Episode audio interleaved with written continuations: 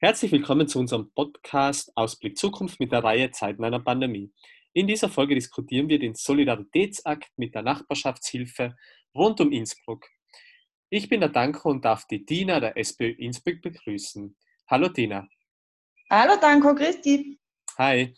Ähm, vielleicht erzählst du jetzt ein bisschen anfangs, wie eure Idee entstanden ist und was ihr da genau gemacht habt. Also äh, ganz am Anfang, das war eigentlich schon, sage ich jetzt einmal, Ende Jänner, Anfang Februar, habe ich gemeinsam mit dem Clubgeschäftsführer der SPÖ äh, Innsbruck, mit dem jungen Band, das erste Mal darüber geredet, was passieren würde, wenn die Corona-Erkrankung auch nach Europa kommt, beziehungsweise wenn sie in unsere Nähe kommt und wie das ausschauen könnte. Da haben wir eigentlich ein sehr theoretisches Gespräch darüber geführt und mhm. seien damals eigentlich schon sehr schnell drauf gekommen, dass das größte Problem, was es wahrscheinlich geben würde, oder auch ganz großes Problem, das wir hätten, gerade in einer Gemeinde wie der Stadt Innsbruck, einfach die Versorgungssicherheit der, der Menschen ist. Wenn, wenn Menschen mhm. zu Hause bleiben müssen oder das Haus nicht verlassen können, dann brauchen sie Unterstützung. Und da haben wir uns eigentlich damals schon unterhalten, dass es wichtig wäre, dass man dann in so einem Moment, wenn das so wäre, ein Netzwerk hätte an Menschen, die diese Aufgaben dann quasi für Menschen übernehmen, die das nicht mehr machen können. Mhm. Und wo sich dann abgezeichnet hat, dass das unter Umständen wirklich auch bei uns so, so weit kommt, äh, haben wir, glaube ich, eigentlich schon relativ früh damit angefangen, uns Gedanken darüber zu machen, wie sowas funktionieren könnte. Haben wir mal Konzeptidee entwickelt darüber, wie eine Nachbarschaftshilfe so ausschauen könnte, dass sie A, vor allem sicher, dass sie B, für alle erreichbar und zugänglich und dass sie C so koordiniert ist, dass es für die Menschen nicht nur mehr Unsicherheit verursacht, ähm, als die ohnehin schon spüren in so einer Situation. Und wo dann dieser der Lockdown quasi losgegangen ist, haben wir schon an dem, an dem ersten Tag, das weiß ich nur, das war Freitag, äh, eigentlich sofort anfangen können mit, mit dem Projekt der Nachbar, Nachbarinnenschaftshilfe, weil wir eigentlich die Grundlagen uns schon relativ lang vorher überlegt haben. Und das Wichtigste war am Anfang vor allem, dass man ein, ganz ein gute, sage jetzt mal, ganz ein, ein gutes Konzept dazu hat, wie man erstens einmal die Freiwilligen an, an Menschen bringt, die Hilfe brauchen und b, einen guten Verhaltenskodex für die Freiwilligen und für die Menschen, die Hilfe bekommen. Dahingehend, dass, dass wir sicherstellen können, dass es zu keiner zusätzlichen Gefährdung, zu keiner Krankheitsübertragung und zu keine, sage jetzt mal, Unsicherheiten kommen kann. Weil man muss sich vorstellen, es sind ja doch fremde Personen, die man damit beauftragt, Einkäufe zu tätigen, Medikamente abzuholen oder teilweise auch wirklich ganz persönliche äh, Lebensbereiche von jemandem kennenzulernen, wo man nicht weiß genau, auf, auf wen man da dann trifft. Gell. Was jetzt spannend ist bei deiner Ausführung, ist das, dass ihr wirklich im Jänner oder im Februar schon zusammengehockt habt und überlegt habt, was würde denn passieren, wenn es, ich sage mal, einen Gesundheitsnotstand bei uns geben würde. Mhm. Jetzt wissen wir vor allem in Tirol, dass da vieles verschlafen wurde. Gell? Ähm, was glaubst du denn, was das liegen kann? Also die Berichte in China waren ja jedem geläufig. Ich glaube, äh, dass die Berichte in China jedem, jedem geläufig waren. Ich glaube, dass nur also ich glaube, da gibt es, also aus meiner Meinung gibt es zwei Gründe, weshalb ganz viele Menschen, die erstens nicht ernst genommen haben oder zweitens nicht wollten, dass wir sie auf unsere Situation übertragen. Ich glaube, der erste Grund ist, wir haben leider in der Pandemiebeantwortung auf internationaler Ebene, sage ich jetzt einmal, bei den letzten Gesundheitsgefährdungen, wie nehmen jetzt mal SARS, Vogelgrippe und ähnliches hm. her, äh, sage jetzt mal, war die Kommunikation und die Antwort auf diese nicht besonders ideal. Und ganz viele Menschen haben damals das Gefühl gehabt, man hat mit diesen Geschichten übertrieben. Die Rauch Kallert hat damals zwei Millionen Atemschutzmasken gekauft, die dann äh, irgendwo im Keller gelegen sind. Und, und ich glaube, dass einfach aus diesen Vorerfahrungen schon viele Menschen gefunden haben, dass sie lieber mit Vorsicht auf sowas reagieren wollen. Der zweite Grund, der dazu kommt, ist, dass natürlich gerade ähm, China äh, äh ein Staat ist, der für uns sehr schwer einsehbar ist. Es ist ein Staatssystem, das bei uns viele nicht kennen und wo vor allem auch Informationspolitik unterdrückt und zensiert wird. Das heißt, es hat da immer, glaube ich, eine ganz große und meiner Meinung nach auch zu Recht äh, eine ganz große Schwierigkeit damit gegeben, einfach abzuschätzen, stimmen die Informationen, von, die von dort kommen? Wie weit kann man sich auf diese Informationen verlassen? Und äh, was passiert dort wirklich? Und ist es nicht ein Deckmantel für irgendwelche anderen Geschichten und so weiter und so fort? Und ich mhm. glaube, das Zusammenspiel aus diesen zwei Geschichten, eben einerseits, sage jetzt einmal, die, die äh, ungünstige Kommunikation der WHO oder anderer internationaler Player bei vorherigen ähm, weltweiten Gesundheitsgefährdungen plus die Tatsache, dass man mit China einen Staat hat, der mit Zensur und mit Informationsunterdrückung vorgeht, hat, glaube ich, dazu geführt, dass sehr viele Menschen das nicht als das eingeschätzt haben, was es wirklich war oder was es wirklich ist. Ja. Es, hat, ja. und es hat einfach die Information, sage ich jetzt einmal, vielen gefehlt. Und dazu kommt, dass wir jetzt natürlich, sage ich jetzt mal, in, in unserer Generation äh, Zugang dazu haben, zu sagen, wir machen Twitter auf, wir machen äh, unsere so Social Media Kanäle auf und wir haben irgendwie eine Möglichkeit, diese Informationen zu filtern und umzusetzen und haben eine Grundlage dazu, welchen Quellen wir vertrauen und welchen nicht. Ich sage jetzt einmal, gerade ältere Generationen, die mit dem mit diesem Social Media Konstrukt so nicht aufgewachsen sind, tun sich, glaube ich, schwer, Informationen, die sie online finden, einzuordnen und irgendwie eine Filterkategorie dafür zu haben, welche von diesen Informationen ernst zu nehmen sein und welche nicht. Ich darf da vielleicht ein bisschen sogar fortführen und weiterführen. Mir ist oft aufgefallen beim Gespräch mit Eltern, mit Mitmenschen, ähm, dass oft so der Zweifel gehegt worden ist, dass die Krankheit wirklich von einem Tier abstammt oder zumindest weiter übertragen worden ist. Jetzt weiß ich natürlich, weil ich die ein bisschen länger kenne, dass du die absolute Tierexpertin bist, wenn es um das Thema geht. Ähm, wie, wie gefährlich war denn das eigentlich? Oder hat man das absehen können, dass es da eigentlich zur Krankheit von einem Tier zum Menschen eigentlich kommen hätte können? Ja, also selbstverständlich hat man es absehen können. Tatsächlich passiert das permanent. Gell? Also hm. dieser Vorgang der, der, der tatsächlichen Übertragung von sowohl Viren als auch Bakterienstämmen auf Menschen von Tieren vor allem mit einer genetischen Veränderung, der passiert eigentlich permanent. Mhm. Also sehr häufig ist es aber Einzelübertragung. Das heißt, ein Mensch kann von einem Kontakt mit einem Tier durch eine neue Krankheit äh, angesteckt werden. Das heißt aber noch nicht, dass diese Krankheit dann auch weiter von Mensch zu Mensch übertragen werden kann. Mhm. Diese ja. Wahrscheinlichkeit ist sehr viel seltener und ist aber durchaus, sage ich jetzt mal, war eigentlich der Auslöser für alle größeren Gesundheitsgefährdungen der letzten Jahrzehnte, würde ich jetzt behaupten. Gell? War genauso Übertragung von Tier auf den Menschen und dann von Menschen auf weitere Menschen. Und äh, wer, wer sich mit, mit dem Thema ein bisschen auskennt und mit Expertinnen diskutiert, wird da ganz schnell feststellen, dass es auch ganz, ganz viele Warnungen gibt in diese, in diese Richtung gell, von Menschen, die tagtäglich äh, mit diesem Feld zu tun haben. Gell. Als eigene Berufsgruppe ist es tatsächlich zum Beispiel in Fledermaushöhlen zu gehen und dort äh, Proben von Fledermäusen zu nehmen, nur um zu schauen, ob in diesen Populationen Viren vorhanden sein könnten. Ja? Neue Influenza-Viren zum Beispiel oder, oder ähnliches. Und da gibt es, also ich würde sagen, im Monatsrhythmus Warnungen gell, über mögliche neue Erkrankungen. Das ist nicht das erste Mal, dass das passiert ist und es wird auch ganz sicher nicht das letzte Mal sein, dass das passiert um nochmal zurückzukommen zum, zum Thema Nachbarschaftshilfe, weil jetzt haben wir ein bisschen einen Ausflug gemacht ins Tierreich, was aber ganz, ganz wichtig ist, weil alles irgendwie in unserer globalisierten, jetzt natürlich begrenzten Welt zusammenhängt. Wie ist denn der Ist-Zustand jetzt? Also braucht die Nachbarschaftshilfe noch? Oder wie, wie hat sie sich verändert während die letzten Wochen und, oder Tage?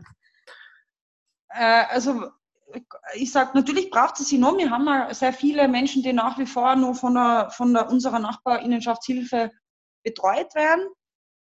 Ich glaube, dass es die Nachbarschaftshilfe eigentlich immer brauchen wird. Gell? Das, was wir jetzt so festgestellt haben, auch durch diese Zeit des Coronavirus, ist, dass es auch unabhängig davon, ob gerade äh, ein Coronavirus existiert oder nicht, sehr viele Menschen gibt, gerade ältere Menschen zum Beispiel, die in einer Stadt leben und die wenn sie Grippe bekommen, irgendwelche anderen Krankheiten bekommen oder von mir aus auch äh, andere gesundheitliche Gebrechen oder Einschränkungen haben, einfach wirklich niemanden haben, der für sie äh, Besorgungen des täglichen Lebens erledigen kann. Mhm. Ja, also das ist zwar natürlich jetzt mit dem Coronavirus oder mit dem Covid-19 nur einmal verstärkt zutage getreten und vor allem auch durch die Ausgangssperren.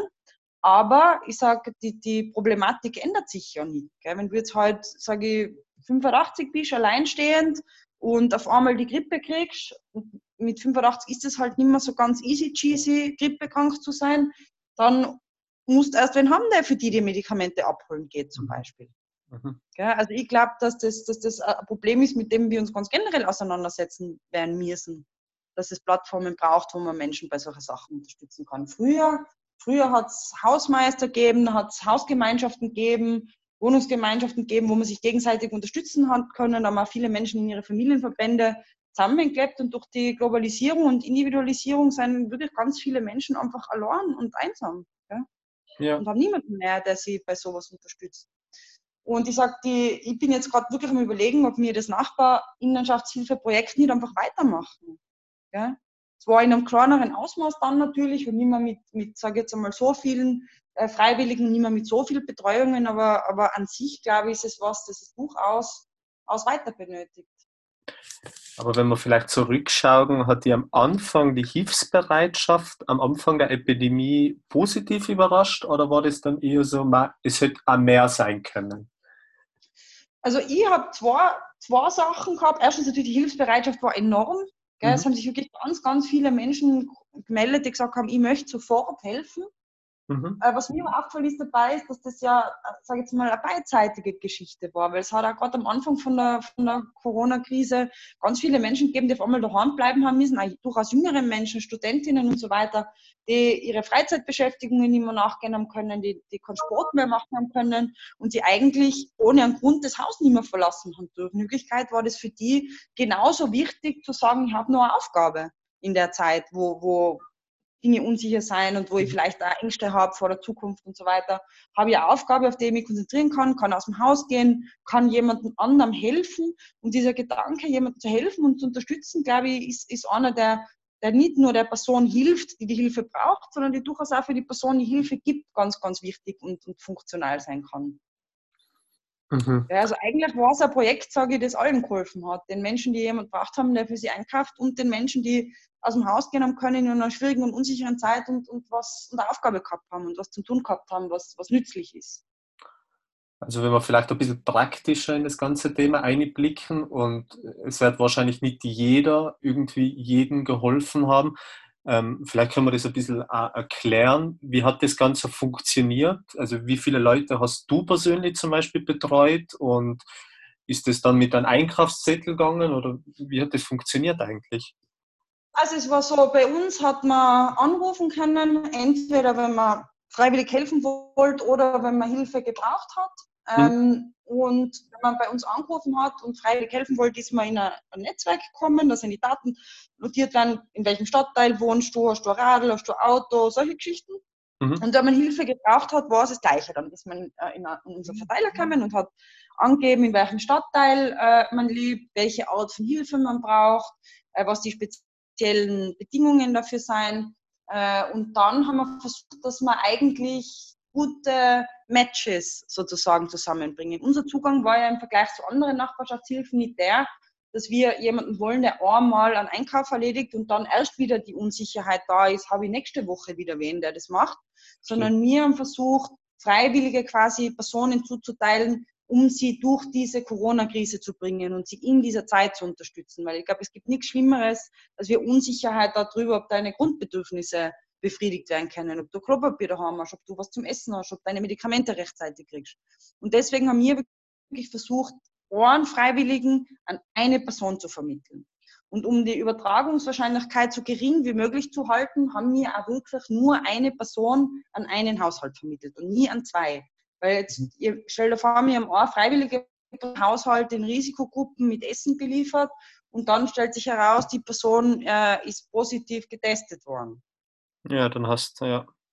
ja. Genau, und um die Übertragungsketten so klein wie möglich zu halten und um die, einfach die Sicherheit auch für, für Menschen, die in der Zeit in Risikogruppen waren und die Hilfe gebraucht haben, zu erhöhen, haben wir wirklich nur eine Freiwillige an eine Person zugeteilt. Und in dem Sinne habe auch ich persönlich nur eine Person selber betreut, habe halt natürlich die mhm. Koordination der ganzen Geschichte übernommen und, und eh, hätte eh nicht viel mehr Zeit gehabt, weil ich unfassbar viele Telefonate, also teilweise bis zu 150 Telefonate am Tag äh, geführt habe wegen dieser Geschichte. äh, wir haben wirklich ganz ein genaues Protokoll gehabt und da war es uns wichtig, eben äh, eine Verlässlichkeit vom Service. Da war es uns wichtig, dass es auch einen persönlichen Kontakt gibt zwischen, denen, zwischen den Freiwilligen und den Menschen, die Hilfe benötigen, dass die sich mit der Zeit erkennen und dass, wenn ich jetzt halt meine Einkäufe brauche oder ein Medikament brauche, dass ich auch so einen Bezug zu der Person habe, die das für mich erledigt, dass ich die einfach anrufen kann und sagen kann, hey, hättest du Zeit, das für mich morgen besorgen zu gehen. Und im Hintergrund waren dann immer wieder wir als, als Organisationsnetzwerk oder ihr als Organisationsnetzwerk, wenn jetzt die, die Person, die für die das gemacht hat, keine Zeit gehabt hat, mhm. hat man immer wieder bei mir anrufen können und ich habe schauen können, ich habe so sogenannte Springer gehabt, die dann in solchen Ausfallsituationen den, den Einkauf oder die Besorgung oder was auch immer es war, übernehmen haben können. Es klingt nach einer ziemlich stressigen Zeit und viel, also viel Planung ist da dahinter eigentlich. Es ist tatsächlich, auch, also, ich hätte, bei mir als Büro war eigentlich fast der Operation Control Room, würde ich sagen. da sind dann acht Excel-Listen nebeneinander gelegen und irgendwie hat das Festnetz geläutet und das Handy geläutet und es haben auch ganz viele Leute angerufen, die einfach Fragen gehabt haben und die einfach prinzipiell wissen wollten, ob wenn sie es brauchen, ob das gehen würde. Gell? Mhm. Ja, es war einfach ganz eine große Unsicherheit da, gerade in der Anfangszeit und gerade wo man in Innsbruck speziell so einen brutal harten Lockdown gehabt haben, weil man muss sich ja vorstellen, wir haben nicht einmal, uns hat man nicht einmal ausgehen dürfen spazieren oder zur Innenpromenade oder sowas. Bei uns ja. war ja das alles untersagt. Ja, ja ist ja verständlich.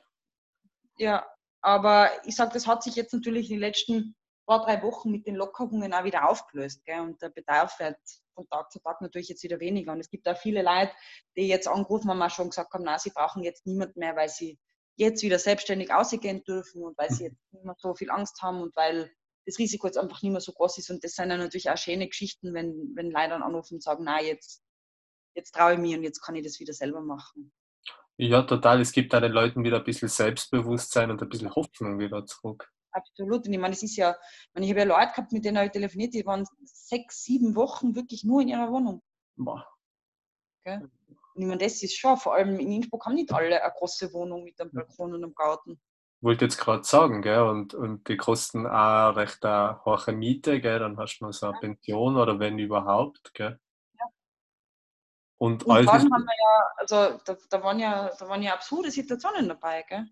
Ja, ich, meine, ich, ich, kann, ich, kann, aus Datenschutzgründen nicht allzu genau erzählen, aber wir haben eine, eine, eine Frau betreut, die, wo die, die die Tochter ist in Italien, in Bergamo in der Covid-Sperrzone festgesessen. Mhm. Ja, und mhm. sie war völlig allein, äh, wirklich betagte Dame in ihrer Wohnung und hat keine, keinen Zugang zu irgendwelchen Hilfsleistungen gehabt, weil natürlich auch, sage jetzt, Werke völlig überlastet waren. Ja. Schwierig. Und dort haben sich, haben sich wirklich auch ganz, ganz, ganz dramatische Szenen teilweise abgespielt, muss ich sagen. Ja, ja.